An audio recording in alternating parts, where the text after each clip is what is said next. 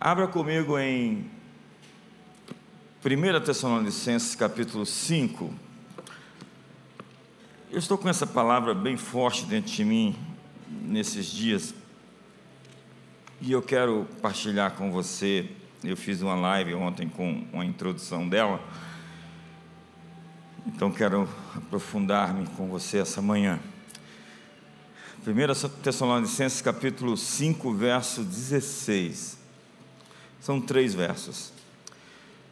Regozijai-vos sempre, orai sem cessar, em tudo dai graças, pois esta é a vontade de Deus em Cristo Jesus para convosco. Há três frases aqui principais, vamos lá?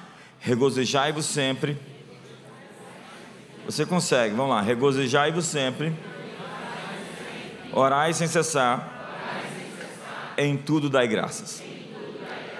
Nós estamos no mês da gratidão.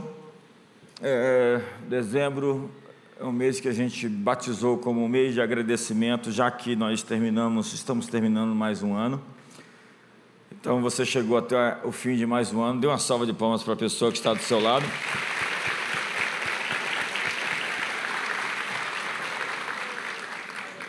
E a gratidão, ela é a expressão do caráter de alguém saudável quando você vê uma pessoa ingrata, você vê uma pessoa infiel. Fidelidade tem a ver com gratidão. E a gratidão é a prima irmã da humildade. Humildade e gratidão sempre andam juntas, porque você só vai ser grato se você tiver um coração humilde. E a expressão da gratidão revela um coração humilde. E ter uma atitude de gratidão nos mantém saudáveis. Faça, em última instância, uma análise das pessoas doentes, enfermas na alma. Elas não têm a capacidade de agradecer pelo simples, pelo básico, pelo momento único e especial que nós estamos vivendo, pela água torneral, pelo almoço, pelo jantar, pela família, pelo teto, pelo sol, pela chuva. Há pessoas que vivem em um grau de insatisfação interior que evoca todas as calamidades e tragédias à sua volta. Elas vivem embarreiradas, vivem bloqueadas, vivem amarradas, porque o bloqueio inicial, primal, basal da vida delas está dentro do coração. Um coração ingrato. Se você nasceu de novo, você tem um instinto natural de agradar a Deus de fazer a vontade dele. Você quer fazer isso. A vontade de Deus, contudo, não é complicada. Jesus disse: se alguém quiser fazer a vontade dele, de Deus, conhecerá a respeito da doutrina se ela é de Deus ou se fala por mim mesmo. Jesus está dizendo: quando você tem essa vontade, esse desejo, essa obstinação de encontrar a vontade de Deus e você é sincero, você vai encontrar isso. Agora, Há três textos sobre a vontade de Deus na Bíblia que eu quero compartilhar com você rapidamente.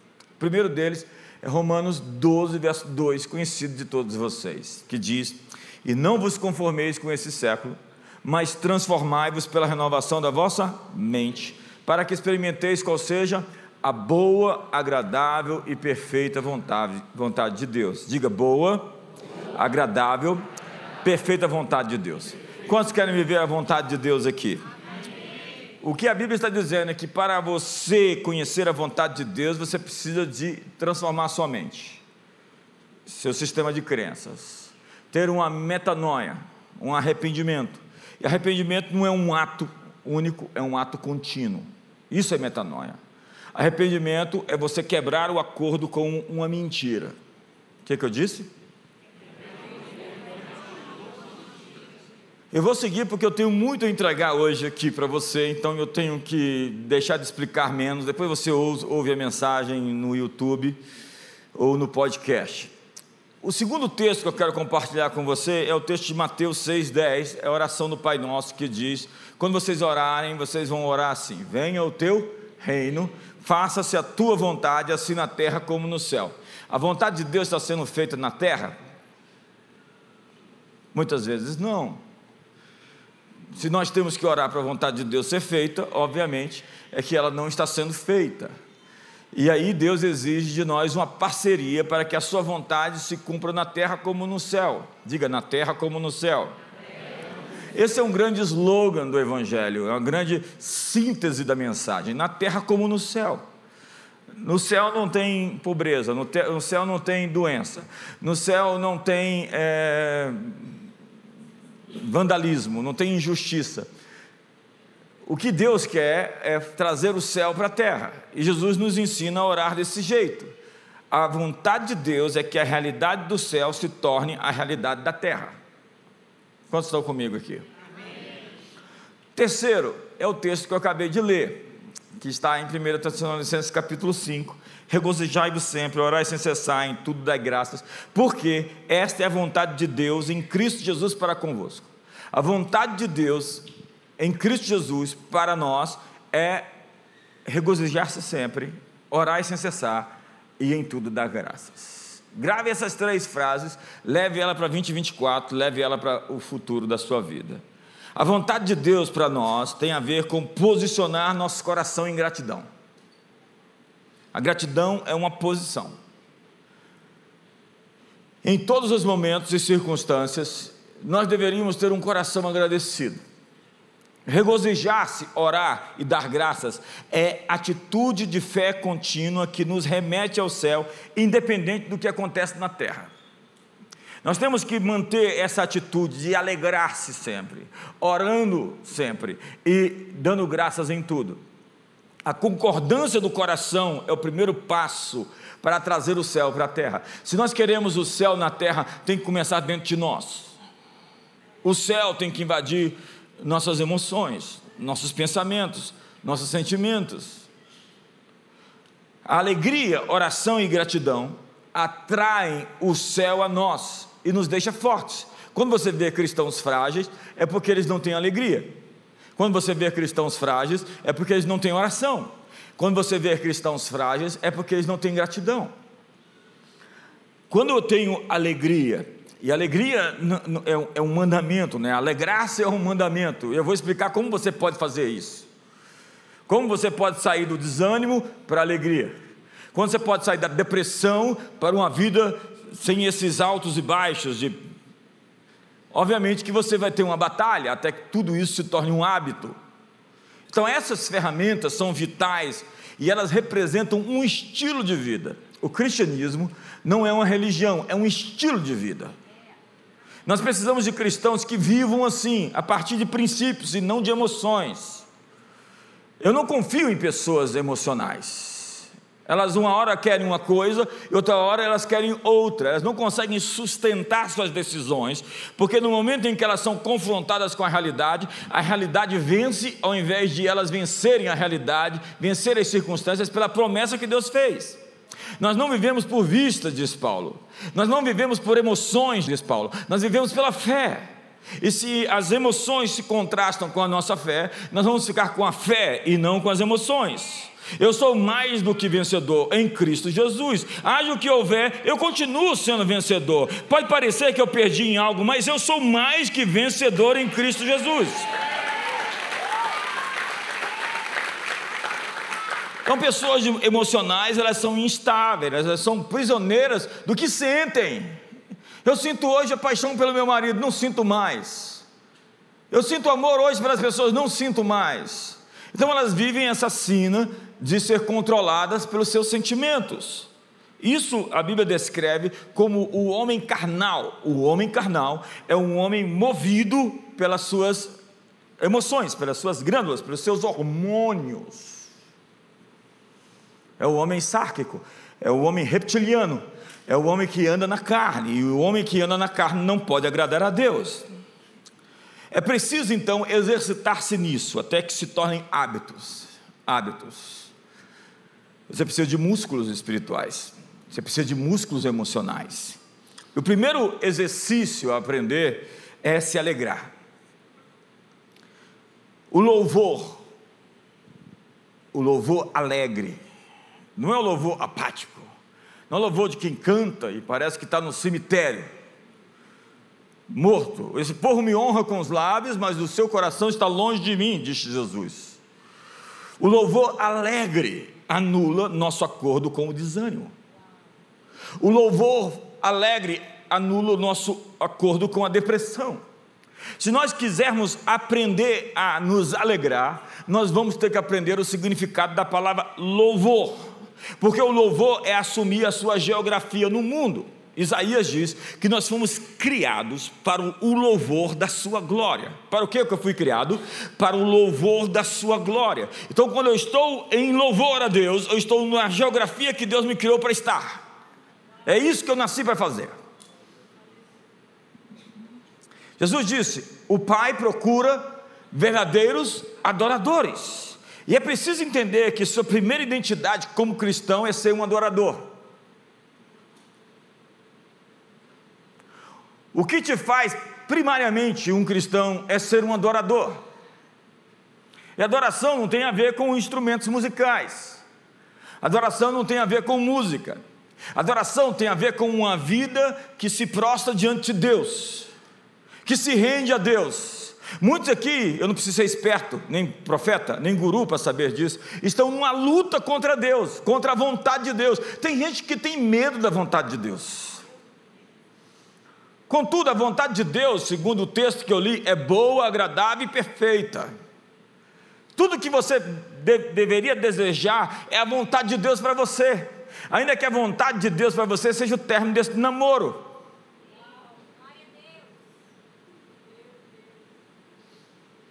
Eu tenho medo da vontade de Deus, porque Deus pode querer algo que eu não queira. Acredite, Deus, quando quer algo que você não queira, é porque Ele sabe o que é melhor para você. Seu principal trabalho no ministério é ministrar ao Senhor. Eu tenho medo de, de pastores, de obreiros, de, de ministros é, na igreja que não adoram. Eu tenho medo dessa gente religiosa, sabe? Que entrou num ativismo ministerial. Elas não têm um coração de adorador, elas estão ali simplesmente para agir. A Bíblia fala em Efésios: eu, é, Jesus falando à igreja de Éfeso: Eu tenho contra ti que deixaste o teu primeiro amor, volta às primeiras obras, volta à tua paixão, volta ao teu amor. O que nós fazemos às pessoas deve ser uma extensão e consequência de uma vida de adoração. Todo o nosso ministério, toda a nossa chamada começa no altar de adoração, e adorador é o prostrador, é o que se rende, é o que entrega. Deus não tem que ter uma discussão muito grande com os adoradores para eles sacrificarem. Eles estão prontos para entregar.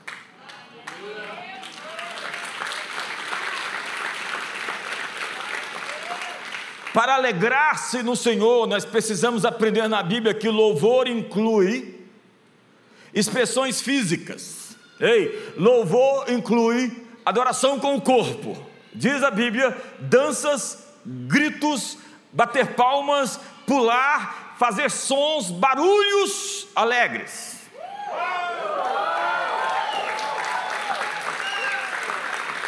Eu sei, alguns de nós vai ter que vencer sua personalidade reservada, que o, o, está impedindo, roubando você de experimentar a expressão da sua nova natureza em Cristo.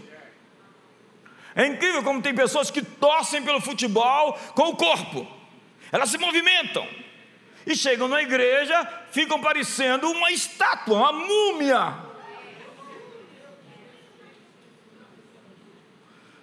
É incrível ter cristãos que antes de se converter iam lá para a balada e soltavam os bichos.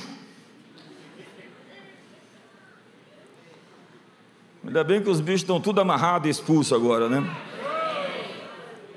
Mas chega na igreja, não consegue se expressar diante de Deus.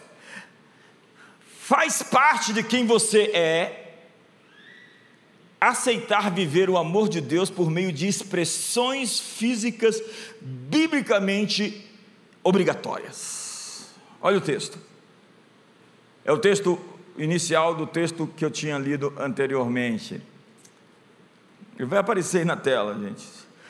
Rogo-vos, pois, irmãos, pelas misericórdias de Deus, que, apresenteis o vosso corpo por sacrifício vivo, santo e agradável a Deus, que é o vosso culto racional. O que é o seu culto racional? Não é fé inteligente, não é isso. O seu culto racional é apresentar o seu corpo como um sacrifício. É oferecer o seu corpo em sacrifício. É fazer o que você não quer fazer com o seu corpo. Você precisa obrigar seu corpo a fazer o que você não tem vontade de fazer. Adoração em espírito, ela pode começar no átrio, que é o corpo, na alma, que é o santo lugar, e terminar no santíssimo lugar, que é o espírito. Mas o louvor não é algo agradável para a carne. Davi disse: Bendize a minha alma ao Senhor. Ele ordena a sua alma a dar glória a Deus. Ei, minha alma, vamos adorar a Deus. Eu não estou muito afim, não, mas vamos, vamos lá. É importante aprender a dizer à sua alma e ao seu corpo a entrar em submissão ao propósito de Deus. Alguns vão objetar dizendo que não querem rituais e não querem é, mascarar ou falsificar, eles querem ser autênticos na adoração. Eles dizem: é hipocrisia você fazer algo que não tem vontade de fazer. Senhoras e senhores, hipocrisia é chamar-se de cristão e fazer apenas o que você sente vontade de fazer.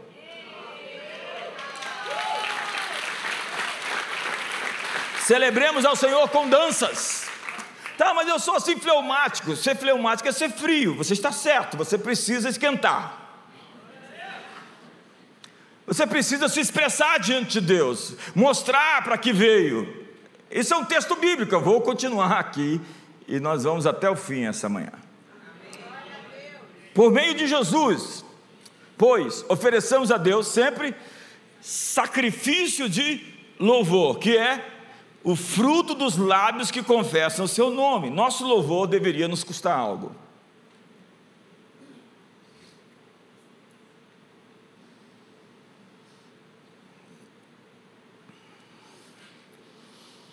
Deveria ser uma expressão valiosa, uma oferta valiosa para Deus. O ato de regozijar-se diz que a sua fidelidade e sua bondade são mais reais que as suas dificuldades. Eu estou de mal, estou bicudo, não estou feliz, então eu não estou afim de levantar as mãos hoje de manhã. Pois eu vou levantar as minhas mãos hoje de manhã e eu vou celebrar a Deus com toda a minha alma, porque eu creio que a Sua bondade e a Sua fidelidade estão acima das minhas dificuldades.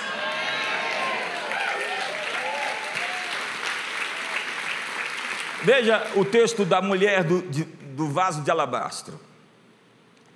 Ela deixou todo mundo na sala com raiva. Ela ofendeu todo mundo, começando por Judas, com os discípulos que reclamaram.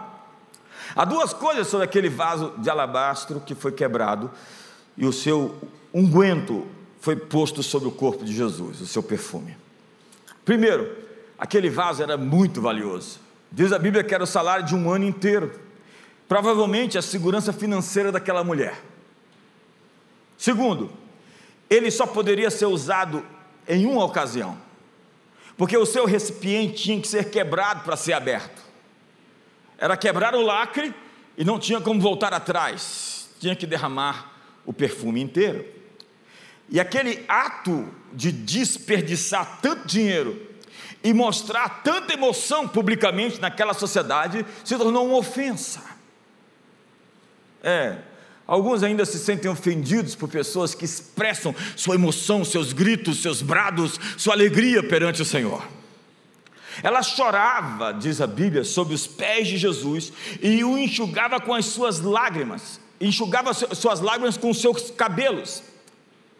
Ela usava seus cabelos para enxugar as lágrimas que depositava aos pés do Senhor.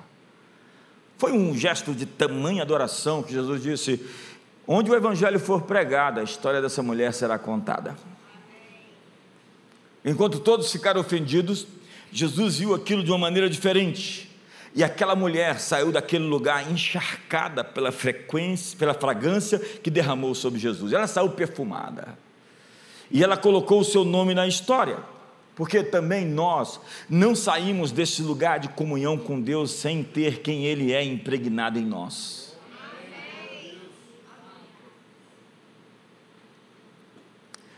Nós não podemos andar com Ele sem ter nossa cabeça erguida para vê-lo. É o que diz o Salmo.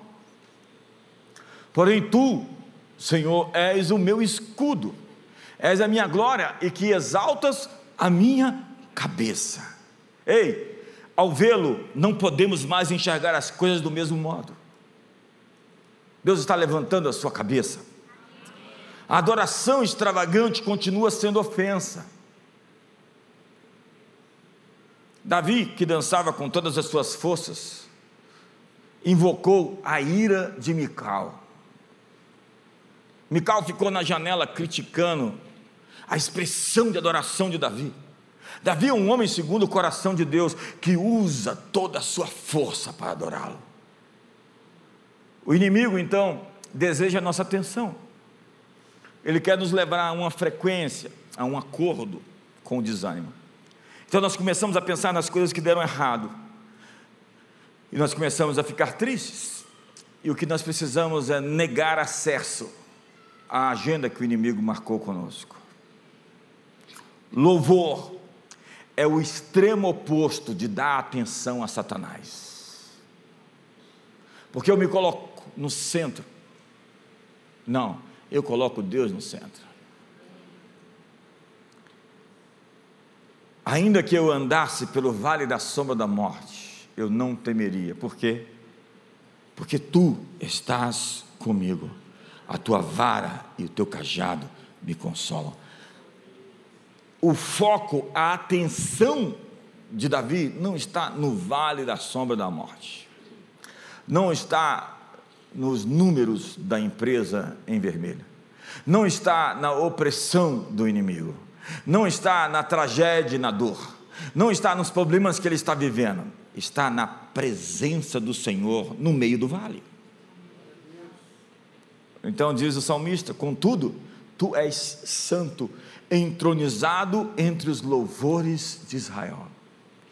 Nossos louvores criam uma plataforma para o rei sentar-se sobre nossas circunstâncias e trazer a realidade do seu reino ao nosso mundo. Nós criamos um trono de adoração quando nós nos esvaziamos de nós, dos nossos sentimentos, das nossas emoções e oferecemos a Ele um sacrifício. Nosso louvor deveria nos custar algo. Louvor e alegria são as duas faces da mesma moeda.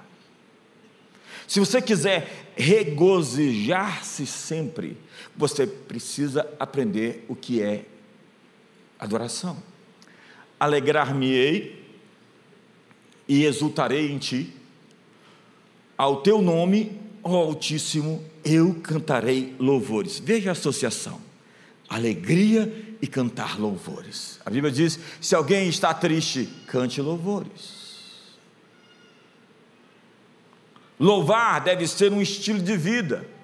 Não é vir para a igreja simplesmente ter uma adoração comunitária, congregacional. Deve ser uma atitude no seu carro, ainda que sua voz seja horrível. Deve ser uma atitude no seu banheiro, no seu chuveiro. Deve ser uma atitude na sua casa. Você limpa os céus, você limpa a atmosfera. Deus habita no meio dos louvores, diz a Bíblia. Então você expulsa Satanás da sua vida e dos seus pensamentos quando você tem uma atitude de louvor permanente. Regozijar-se sempre é ter louvor como estilo de vida, e não dá para louvar de modo eficaz sem colocar o corpo, a alma e o espírito em uma expressão de celebração. Começa a ensaiar sozinho em casa, irmão. Você está se sentindo pouco à vontade na igreja? Começa a fazer isso lá trancado. E vai. Eu sempre orei marchando, né? Eu sempre coloquei meu corpo na oração. Os judeus até hoje fazem isso, né? Eles, eles estão ali colocando o corpo em rendição, estão expressando com o corpo é, a sua oração. Ela não é somente da boca ou da alma ou do espírito, ela faz parte de todo um, uma coisa completa, não é algo simplesmente fracionado. Eu fui anos atrás num evento do Tony Robbins lá em São Paulo. Alguém já esteve lá? Olha aí. Nós passamos cinco horas pulando. O evento era Tony Robbins, vamos pular. Era música e todo mundo. E eu sou assim, eu tenho uma mente sociológica, eu gosto de estudar o fenômeno por detrás das coisas. Eu sou um observador. As pessoas às vezes falam assim, não falou comigo? Eu falo, nem te vi. Né? Eu estava observando outras coisas, eu fico ali atento para o que está acontecendo. Eu falei, tudo o que esse sujeito faz é colocar as pessoas em movimento para criar sentimento. E ele mesmo diz, a frase dele é: movimento cria sentimento. Então, se nós começarmos aqui a adorar para valer, com o corpo, com a alma, você vai ver como suas emoções vão mudar.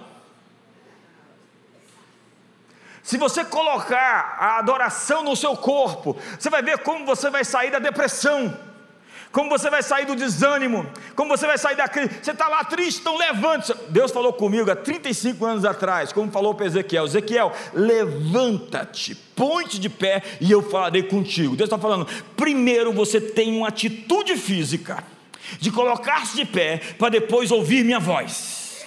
Quantos estão comigo aqui hoje? Então nós vamos pular hoje aqui até 5 da tarde. Você paga um ingresso caro para ir num evento, para ficar só Vamos para a academia, minha gente. Mas vamos fazer isso com Deus, vamos fazer isso com adoração, vamos fazer isso com brados de vitória, com brados de júbilo. Onde está o povo que conhece os vivos de júbilo? Você percebe que só de você gritar algo já aconteceu dentro de você, não é verdade? Alguma coisa rompeu. Isso é apresentar o seu corpo como um sacrifício vivo a Deus. Apresentar o seu corpo e colocar o seu corpo em movimento, em adoração. Você vai lá em Israel, eles dançam na adoração, eles dançam no louvor. E por muito tempo na igreja, dançar, se expressar fisicamente, era tá na carne. Quantos são dessa época? O pessoal dizia assim: olha lá, está dançando na carne. Eu não sei o que é dançar no espírito. É, tem que sair do corpo para dançar no espírito. Você é livre para expressar exteriormente a sua alegria em Deus. A intensidade do seu louvor está em proporção ao tamanho da nuvem sobre a sua cabeça. No lugar do louvor, você se alimenta da verdade e cria um novo acordo com a realidade do céu. Eu sou super ativado no meio da adoração. Eu, eu estava num estado e de repente eu entro nessa atmosfera, eu não tenho como ser a mesma pessoa. Eu fico acordado, coisas despertam dentro de mim. E essa realidade começa a se manifestar dentro de você, sua mente, suas emoções e seu corpo. Então, para regozijar-se sempre, lembre-se da palavra louvor. E não é louvor simplesmente de canções ou de música, é louvor com expressões, com brados, com sons alegres. Glória a Deus. Abraão, diz a Bíblia, se fortaleceu dando glória a Deus. Você pode se fortalecer dando glória a Deus. Me ajuda aí, glória a Deus.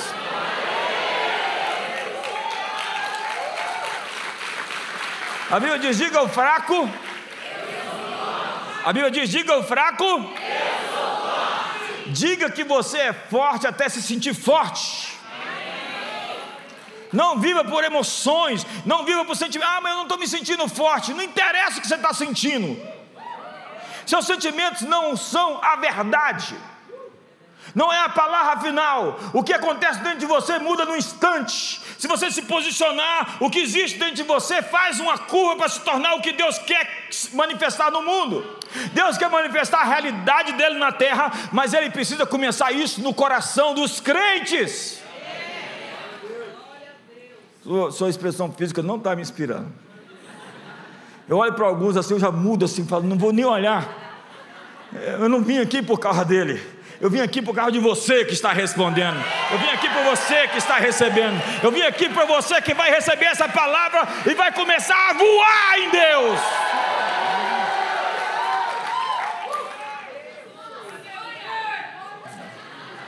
É isso aí, irmão. Regozijai-vos sempre. Orai sem cessar. Em tudo dai graças. A segunda questão aqui é orar sem cessar. Algumas pessoas marcam um encontro com Deus, parece que eles têm um horário marcado.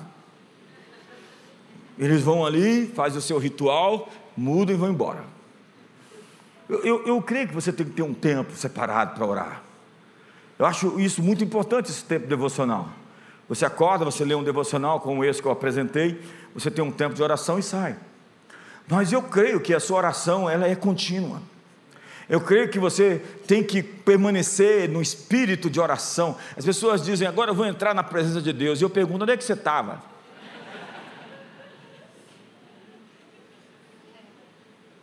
Elias dizia: O Deus em cuja presença estou. Quantos estão na presença dele hoje? Então não tem cinco minutos fora da presença dele para fazer aquela bobagem.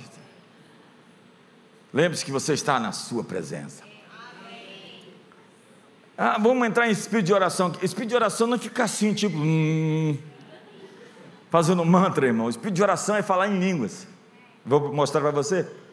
Paulo diz aos Efésios: orando em todo o tempo e para isso vigiando com toda oração e súplicas por todos os santos. Efésios 6,18. Olha lá. Com toda oração e súplica, orando em todo o tempo, no Espírito, orar no Espírito, e para isso vigiando com toda perseverança e súplica por todos os santos. Judas, o apóstolo, não aquele que traiu Jesus, mas o irmão de Jesus, diz: Vós, porém, amados, edificando-vos na vossa fé santíssima, outra vez, ó, orando no Espírito Santo. O que é orar no Espírito Santo, se não orar em línguas? Se você aprendeu a orar em línguas e você ora, faz isso constantemente, você é uma pessoa muito poderosa. Prazer em te conhecer. Essa é uma das ações mais poderosas. Eu vejo meus amigos, os amigos que eu tenho é, fora do Brasil, eles estão todo o tempo em oração em línguas. Eles estão parados ali orando em línguas. Eles vão entrar ali em um movimento, eles estão orando em línguas. Algumas pessoas pensam que você precisa de um raio cair no céu e você ficar bem emocionado para falar em línguas e chamar a atenção porque você ora em uma língua que ninguém conhece e você fala bonito quando ora em línguas. Tinha uma competição para quem fala em línguas mais bonito. Quantos são dessa época? Graças a Deus, que pouquíssima gente. Orar no Espírito refere-se a orar em outras línguas. Segundo o apóstolo Judas, nós construímos a nossa fé quando oramos em línguas, construindo, edificando a nossa fé santíssima. É a mesma coisa que diz o apóstolo Paulo. No texto que ele fala sobre orar em línguas, ele disse: Pois quem fala em outra língua não fala a homem, senão a Deus, visto que ninguém o entende, e em espírito fala mistérios, orando no espírito. Verso número 4. O que fala em outra língua, a si mesmo se edifica você está como que enchendo uma bateria. Você está carregando uma bateria quando você fala em línguas.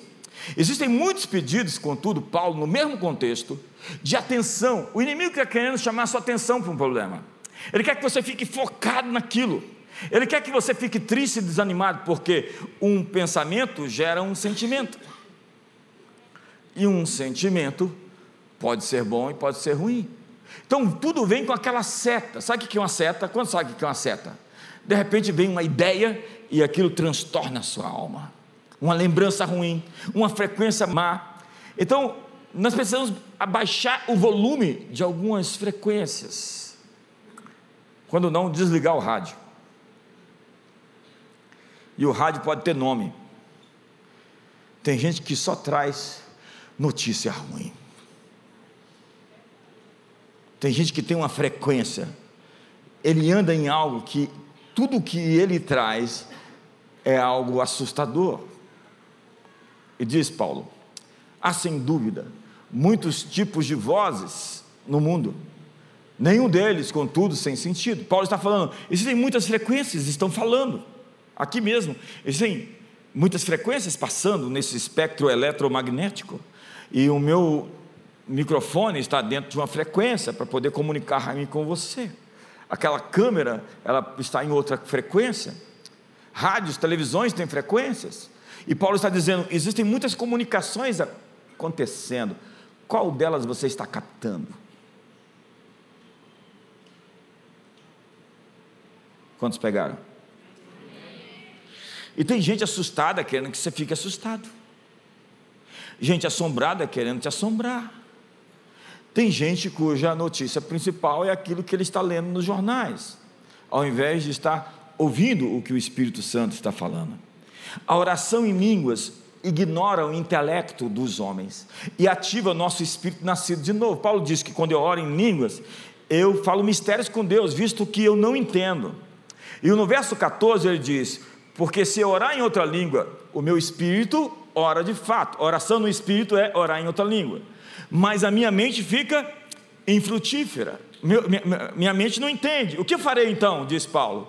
Orarei com o espírito, mas também orarei com a mente. Cantarei com o espírito, mas também cantarei com a mente. Paulo está dizendo, primeiro no espírito, depois na mente. Ele está dizendo, deixe o seu espírito levar você e ponha a sua mente na dança.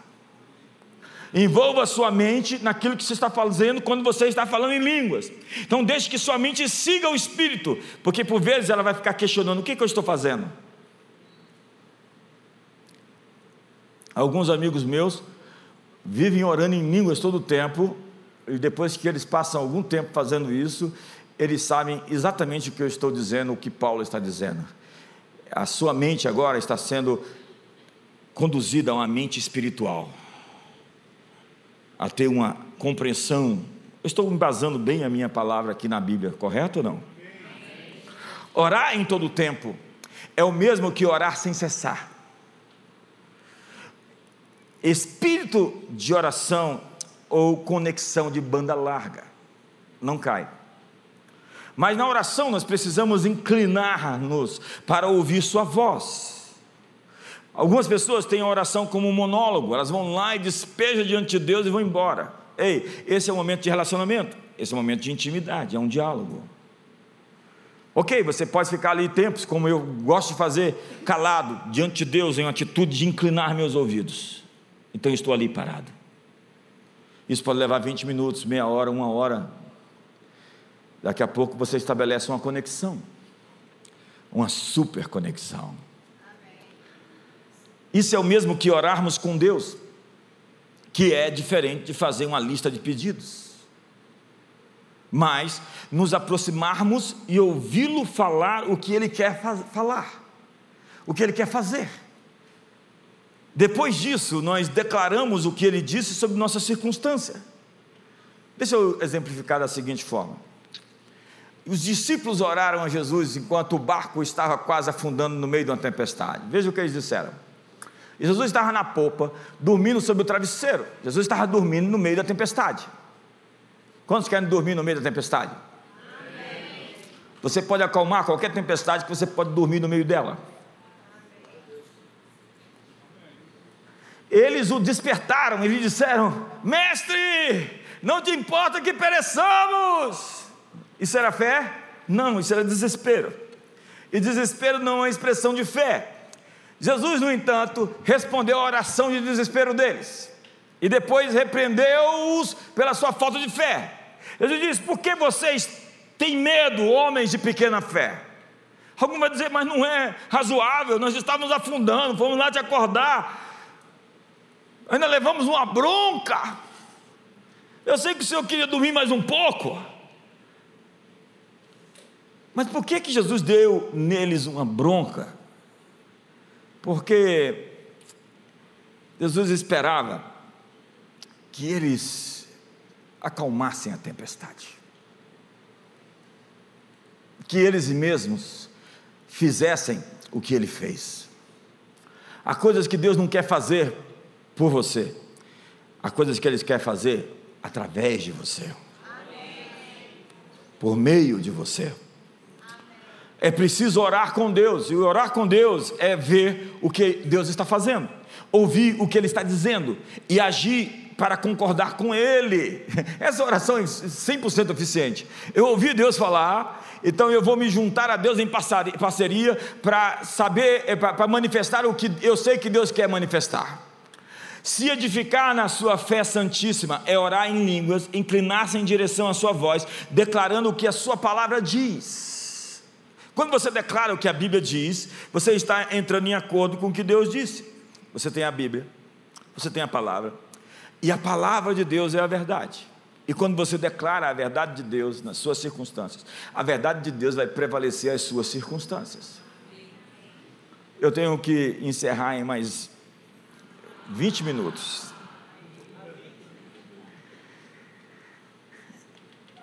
Por último, em tudo dai graças, porque esta é a vontade de Deus em Cristo Jesus para convosco. Ações de graças é desarmar o inimigo. Ações de graças é concordar com o céu. Entenda, olhe para mim: Deus é soberano, é extravagantemente generoso e Ele quer nos dar uma vida abundante. Quantos sabem que a vontade de Deus para você é uma vida abundante? Amém. Muito obrigado pelo seu entusiasmo. Mas a menos que nós reconheçamos o que nos foi dado, nós não seremos capazes de experimentar. É a realidade de um dom. É preciso entender o seu propósito e o seu benefício. A realidade de um dom é para que, que ele serve. Se eu não souber, eu ganhei esse telefone de presente. Se eu não souber para que ele serve, eu não vou saber usá-lo. Se eu recebi qualquer coisa nessa vida que eu não sei como usá-la, eu simplesmente vou desperdiçá-la.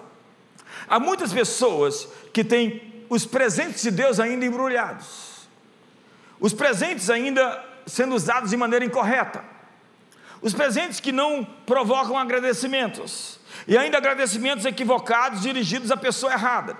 Eu ganho esse livro de você, eu dou esse livro para você, devolve depois. E aí você agradece para ele, agradece para ele. Ó, é isso que muita gente faz: ganha de Deus as coisas e fica agradecendo para ídolos. Toda boa dádiva, todo dom perfeito procede do Pai das luzes, onde não há sombra nem variação de mudança. Deus nos deu a vida, Deus nos deu a saúde, Deus nos deu o oxigênio, Deus nos deu a terra, Deus nos deu a chuva, Deus nos deu a semente tudo procede dele e para ele volta, nada temos que dos céus não nos seja dado. Então, há um costume de colocar presentes debaixo da árvore no Natal. Então você vai ali e gasta um grande dinheiro, uma grande quantia de dinheiro para dar presente para os seus filhos. E você não economiza nisso. E você embrulha aqueles presentes e deixa lá com o nome deles. Eles chegam lá, olham para o presente, jogam para o lado, nem abrem. Outros chegam lá, pegam o presente que você deu e usam de maneira inadequada. Outros chegam lá e nem te agradece. Você deu, gastou aquele dinheiro, aquela, aquela quantia enorme de dinheiro para dar algo para alguém que valesse a pena, ela olha para você. Muitos de nós estamos fazendo isso com os dons que Deus tem nos dado. Nós simplesmente estamos desprezando as coisas que recebemos ou somos pouco agradecidos. Deus não comprou para nós presentes baratos. Ele sabe que você precisa e Ele te deu dons customizados, personalizados. A gratidão honra seus relacionamentos. Eu vou repetir isso. A gratidão honra seus relacionamentos. A gratidão é uma expressão de humildade verdadeira. A gratidão reconhece a bondade de Deus, ainda que não entendamos, ainda que não saibamos o que recebemos. Seus presentes, seus dons, sempre foram um convite para o relacionamento. Então diz o salmista: Que darei ao Senhor por todos os seus benefícios para comigo? Ele está dizendo: Como eu vou agradecer a Deus? E ele mesmo responde: Eu vou tomar o cálice da salvação, eu vou invocar o nome do Senhor, e eu vou cumprir todos os meus votos ao Senhor na presença de todo o seu povo. Ele está procurando motivos para agradecer. Você tem motivos para agradecer? Você chegou no final do ano, você está saudável, você está vivo, você tem família, você tem coisas que, que você se livrou todo, esses, todo esse tempo, todo, quantos livramentos de Deus você recebeu e que você nem sabe? As misericórdias do Senhor se renovaram sobre você a cada manhã. Você tem provisão, você tem sustento, ainda que você acha que não tem tudo o que você precisa, agradeça pelo aquilo que você já tem.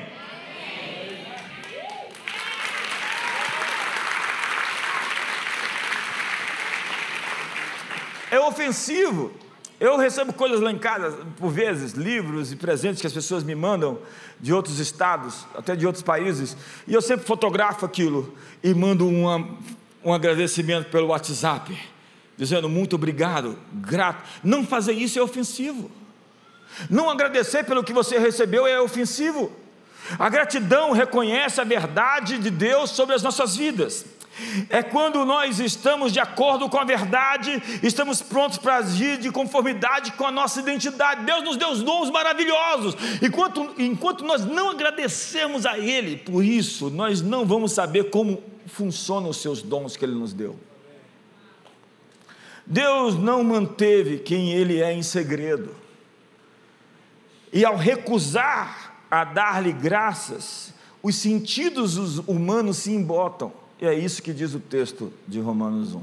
Olha só, eu, eu peço para você algum tempo mais. É, eu sei que você está com fome. Quantos estão com fome? A ira de Deus se revela do céu contra toda impiedade e perversão dos homens. Deus odeia a injustiça que detém a verdade pela injustiça.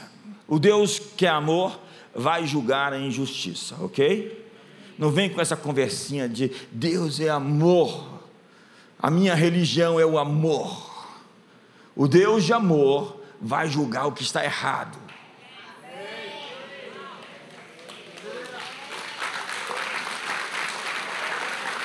Porquanto o que de Deus se pode conhecer é manifesto entre eles, porque Deus lhe manifestou, Deus não se escondeu. Os céus manifestam a glória de Deus, o firmamento anuncia a obra das suas mãos. Um dia faz discurso, outro dia. Porque os atributos invisíveis de Deus, assim como o seu eterno poder, como também a sua própria divindade, claramente se reconhecem desde o princípio do mundo, sendo percebido por meio das coisas que foram criadas. Deus não é a criação, mas a criação mostra Deus. Tais homens são, por isso, indesculpáveis. Indesculpáveis. Porquanto, tendo conhecimento de Deus, não o glorificaram como Deus, nem lhe deram graças, não lhe deram graças, não agradeceram a Ele. Antes se tornaram nulos, olha só a expressão, se tornaram fúteis nos seus próprios raciocínios, obscurecendo-lhes o coração insensato. Deus é a maior obviedade que existe no mundo. É óbvio, acreditar num Criador, em alguém que fez tudo isso. A criação exige um Criador. Suas criaturas então deveriam adorá-lo. E a recusa de adorá-lo produz raciocínios nulos, segundo Paulo, e corações obscuros. Nulo ou fútil significa sem propósito. A ausência de agradecimento nos desliga do plano que fomos criados para viver. A degradação humana o faz cometer erros que desconfiguram sua identidade e propósito. Ao deixar de agradecer a Deus, você desconfigura a sua personalidade, esconde a sua identidade dentro de você, e é isso que eu tenho visto milhares de pessoas fazerem. Elas são prisioneiras das suas aberrações, das suas contradições internas. Quando nós perdemos de vista nosso propósito, nós fazemos escolhas contra as intenções de Deus e nos afastamos do seu projeto para nós. Corações obscurecidos não agradecem a Deus por ter sido criados homens ou mulheres. Eles não querem mais ser homem como foram feitos biologicamente, ou mulheres. Eles não querem mais ser identificados da maneira como foram feitos pelas suas fundações que Deus escolheu, as escolhas que Deus fez, filho do seu pai, filho da sua mãe, branco, negro, brasileiro ou estrangeiro, filhos e pais. Mentes nulas perdem seu propósito porque não sabem usar o que receberam como presentes que lhes foram dados. E a natureza do progressismo político é a reinvenção do homem, é a reinvenção da mulher, é a reinvenção da sociedade é a rebelião e a ingratidão pela forma como fomos feitos.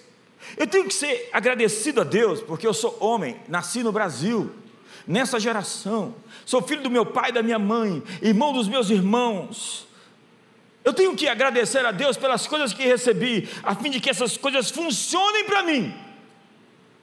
Eu me alinho com a frequência do céu quando eu Me submeto a isso que é básico demais, é muito basal. Isso, isso é o início da conversa. Algumas pessoas não querem, é, estão lutando contra a realidade. É incrível a, a pessoa dizer que, que é mulher sendo homem. Quantos estão comigo aqui hoje? Isso, 20, 30 anos atrás, era disforia de gênero. Era tratado como um problema é, é, psicológico.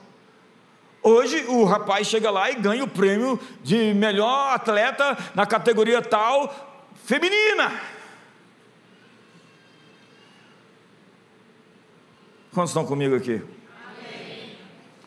Eu prometo que termino em 10 minutos. A ingratidão e a amargura deformam a imagem de Deus e emerge um novo ser desconfigurado. Então diz o autor Hebreus, atentando diligentemente, porque ninguém seja faltoso, separando-se da graça de Deus. Quantos não querem ficar separados da graça de Deus? Não nem haja em vós raiz de amargura que brotando vos perturbe e por meio dela muitos sejam contaminados. Quantos aqui já foram contaminados por um amargurado? Quantos são amargurados que estão contaminando outros? É fácil distinguir. Quando ele fala, o ácido sai da boca e, e, e derrete o, o, o chão. E o texto continua, olha o contexto. E nem haja algum impuro ou profano, como foi Esaú o qual por um repasto vendeu o seu direito de primogenitura. Pois sabeis também que posteriormente, querendo herdar a bênção, foi rejeitado, pois não achou lugar de arrependimento, embora com lágrimas o tivesse buscado. Remorso não é arrependimento. Lágrimas não categoriza, não caracteriza pessoas que foram transformadas. Ei, ei, não se impressione com lágrimas. A verdadeira doutrina de um homem está nas suas ações e não nas suas palavras.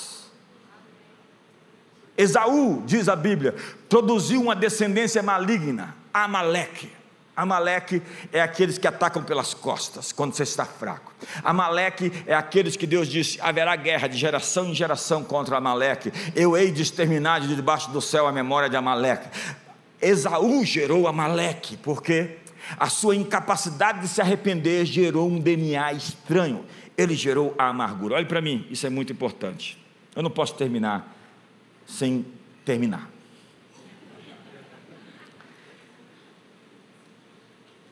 Quando as coisas dão errado na sua vida, você tem duas coisas que você pode fazer. Você pode ficar ressentido, amargurado e procurar culpados. Essa é a natureza dos vitimistas. Eles vão atrás de culpar alguém pelos problemas que aconteceram a eles. E eles adoeceram de amargura, porque eles perderam a gratidão pelas coisas simples. E eles estão agora ressentidos. Amaleque, Esaú é a geração dos ressentidos.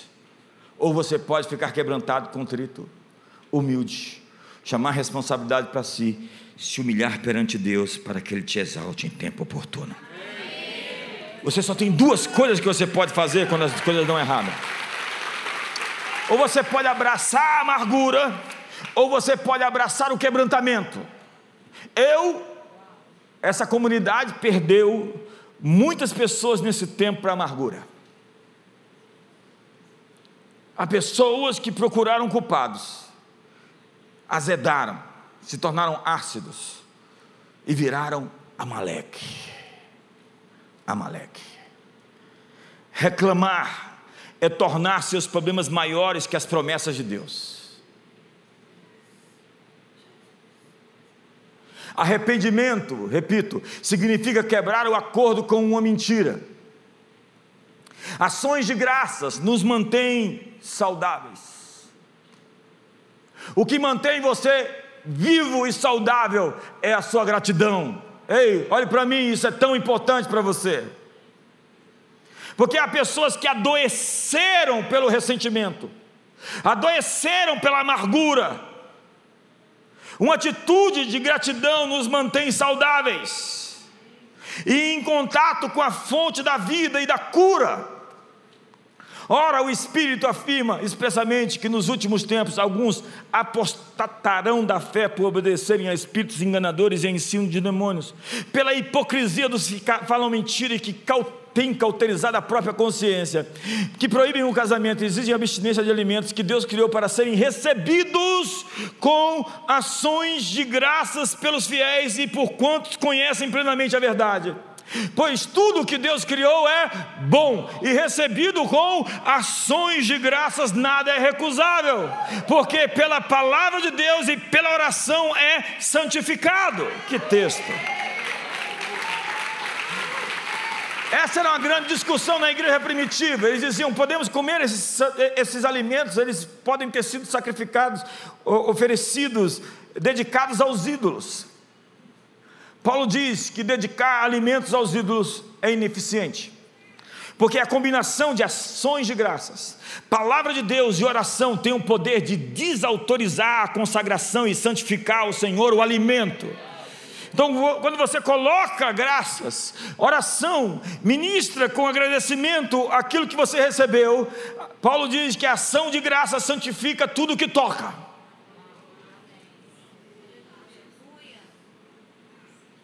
A ação de graça separa o santificado para os propósitos de Deus, transformando a natureza do alimento em algo sagrado. Isso se estende a todas as situações da vida em que existam outros poderes em ação. Veja os vasos do tabernáculo, eles são todos santificados a Deus. E o grande problema de, da Babilônia foi quando Belsazar pegou os vasos santificados de Deus, colocou lá na sala da orgia e fez os seus bacanais. Uma mão saiu da parede pegou o que era consagrado para Deus e se meteu numa confusão dos diabos. Dá graças a Deus, põe a arma do inimigo em suas mãos. Entraem por suas portas com ações de graças, e nos seus átrios com hinos de louvor Rendei-lhes graças e bendizei o seu nome. Ação de graças nos ajuda a manter o foco nele. Obrigado, Jesus. Eu tenho praticado isso, isso tem sido uma arma poderosa na minha vida. Quando existe alguma preocupação, eu digo, Senhor, eu te, eu te agradeço porque o Senhor está cuidando disso. Obrigado, Senhor, por estar cuidando disso para mim. Eu sou teu filho. Então eu te agradeço pelo Senhor estar trabalhando por aqueles que nele esperam. Eu tinha mais para pregar, mas você está com fome, fica de pé. É verdade. Ações de graças nos dá poder para mudar a realidade terrena para a realidade celestial. Nós liberamos a força do céu quando agradecemos para agir nas circunstâncias da terra. Ações de graça abrem o caminho e eu preciso ter consciência da presença de Deus na minha vida mais forte do que qualquer outra coisa. Tem uns crentes que creem demais em Satanás. O foco deles está no diabo, eles estão vendo o diabo todo o tempo. É claro que de vez em quando você colide com o inimigo. Mas a minha comunhão é com o Pai, com o Filho e com o Espírito Santo. Alegrar-me sempre, olhe para mim Orar sem cessar e dar graças me mantém consciente de quem é o maior, de quem é o mais forte. Satanás está tentando aparecer para você e te assombrar, oh, esquece, você está tá vencido, você foi despojado, reduzido a nada. Tem alguém que controla as órbitas do mundo, tem alguém que controla a, a, a gravidade, os quasares, as supernovas, o planeta Terra, Ele está no comando, Ele está no trono. E eu te dou graças, Senhor, porque o Senhor está fazendo o que eu não posso fazer, agindo onde eu não posso agir, ministrando onde eu não posso ministrar, quebrando os cadeados de ferros, as portas de bronze, pondo em fuga os meus inimigos. Ação, ação de graças nutre em mim a consciência do seu amor radical por mim. O amor de Deus é radical por você. Então, sua opinião sobre mim anula todas as outras opiniões. Ei, a opinião de Deus sobre mim anula todas as opiniões falsas sobre mim. Então eu não vou ficar chorando porque alguém falou mal de mim, porque eu vi o sorriso do meu pai. Me ajuda aí, vale alguma coisa?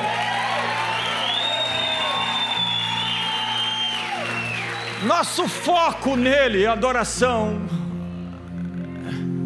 faz uma abertura para que a sua alegria me alcance. Dar graça significa fazer uma lista das dádivas de Deus. Faça esse final de ano uma lista. O que darei ao Senhor em troca de todos os seus benefícios? Cumprirei os meus votos na presença de todo o seu povo. Tomarei o cálice da salvação e invocarei o nome do Senhor. Faça as contas. Você não podia chegar aqui sozinho. Lembre-se dos seus benefícios, dos seus livramentos. E Paulo diz em Filipenses 4, eu termino com esse texto. Filipenses 4, verso 6, não está no texto, no, no esboço. Mas coloque para mim Filipenses 4, verso 6, 7 e 8. Olha o que diz. Ei, ei, não andeis ansiosos de coisa alguma. Em tudo, porém, sejam conhecidas diante de Deus. Olha só a sequência: petições, um, oração, súplica, dois, com ações de graças, três. Olha, petição, oração, súplica e agradecimento. Veja a sequência: você pede, você ora, você suplica e depois você fala muito obrigado. obrigado, obrigado, obrigado. O Senhor atendeu, o Senhor ouviu, o Senhor respondeu. Salmo 65 diz: A ti que ouve as orações virão todos os homens. Verso 7, verso 7, verso 7. E a ansiedade vai fazer o que com a ansiedade? E a paz de Deus vai tomar lugar da ansiedade, que excede todo o entendimento, e guardará o vosso coração e a vossa mente em Cristo Jesus. Se você fez o dever de casa, petição, oração, súplica, ações de graças, e finalmente, irmãos, tudo que é verdadeiro e tudo que é respeitável, tudo que é justo, tudo que é puro, tudo que é amável, tudo que é de boa fama, se alguma virtude há, se algum louvor existe, seja isso que ocupe o vosso pensamento. Levante as suas mãos e ofereça gratidão. Levante as suas mãos e agradeça. Agradeça para o papai, para a mamãe. Agradeça pela, pela saúde, hein? Você está saudável. E se você não está, agradeça, porque você vai abrir uma porta de cura para você. Agradeça a Deus pela esposa. Agradeça a Deus pelo marido. Agradeça a Deus pelo Brasil. Deus vai fazer uma curva nessa nação. Agradeça a Deus pela vida, pelo oxigênio pela oportunidade de fazer a diferença. Agradeça a Deus pela comunidade das nações. Nós chegamos até aqui em mais um ano vitoriosos. Deus tem posto a sua mão sobre nós e as portas do inferno não prevalecerão contra a igreja. Agradeça a Deus hoje com suas mãos erguidas. Hoje, simplesmente com mãos levantadas aos céus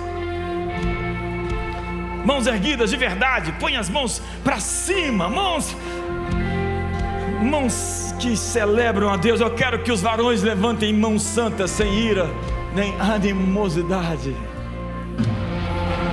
Eu tenho duas missões para você esse final de ano. As pessoas elas se afastam pela ofensa. A ofensa é a isca de Satanás, diz John Bevere. E quando você é pego pela ofensa, fisgado pela ofensa, você fica ressentido, amargurado e perde o foco. A Bíblia diz que quem odeia está em trevas, tem pontos cegos que não vê. Então você precisa lidar com a ofensa. Essa noite eu sonhei a noite toda discipulando uma pessoa muito famosa do Brasil que você nem acredita quem é.